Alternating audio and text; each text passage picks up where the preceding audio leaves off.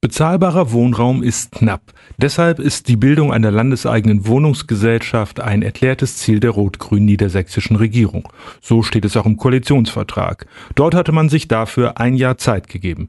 Dieses Ziel wird eingehalten, denn genau zwölf Monate nach der Vereidigung des Kabinetts wird im kommenden November die Gründung der Gesellschaft stattfinden. Das soll mit einem Startkapital von 100 Millionen Euro geschehen und die Tätigkeit wird in Zusammenarbeit mit den lokalen Baugenossenschaften und kommunalen Wohnungsbaugesellschaften geschehen.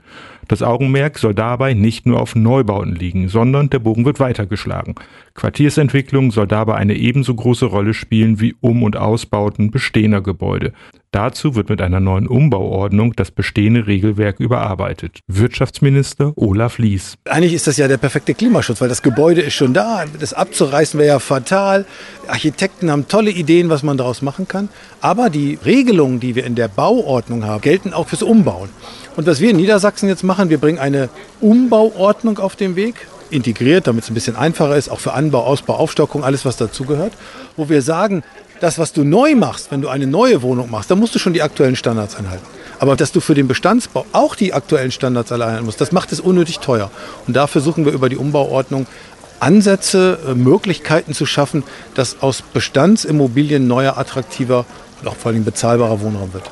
Die aktuellen hohen Standards für Gebäude führen wie auch die gestiegenen Bau- und Finanzierungskosten dazu, dass zwischen Mieten, die für Vermieterinnen wirtschaftlich sind und denen, die für die Mieterinnen erschwinglich sind, eine immer größere Schere klafft.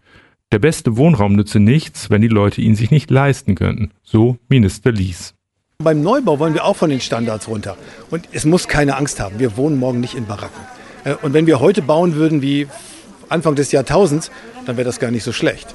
Aber die Standards haben sich weiterentwickelt, sie haben Bauen teurer gemacht.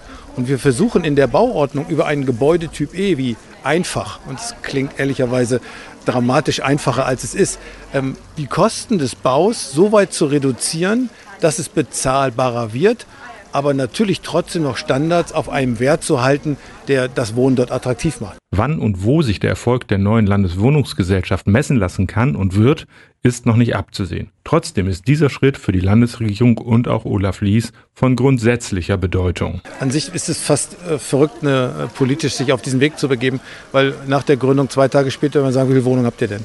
Und so wird es die ganze Zeit gehen.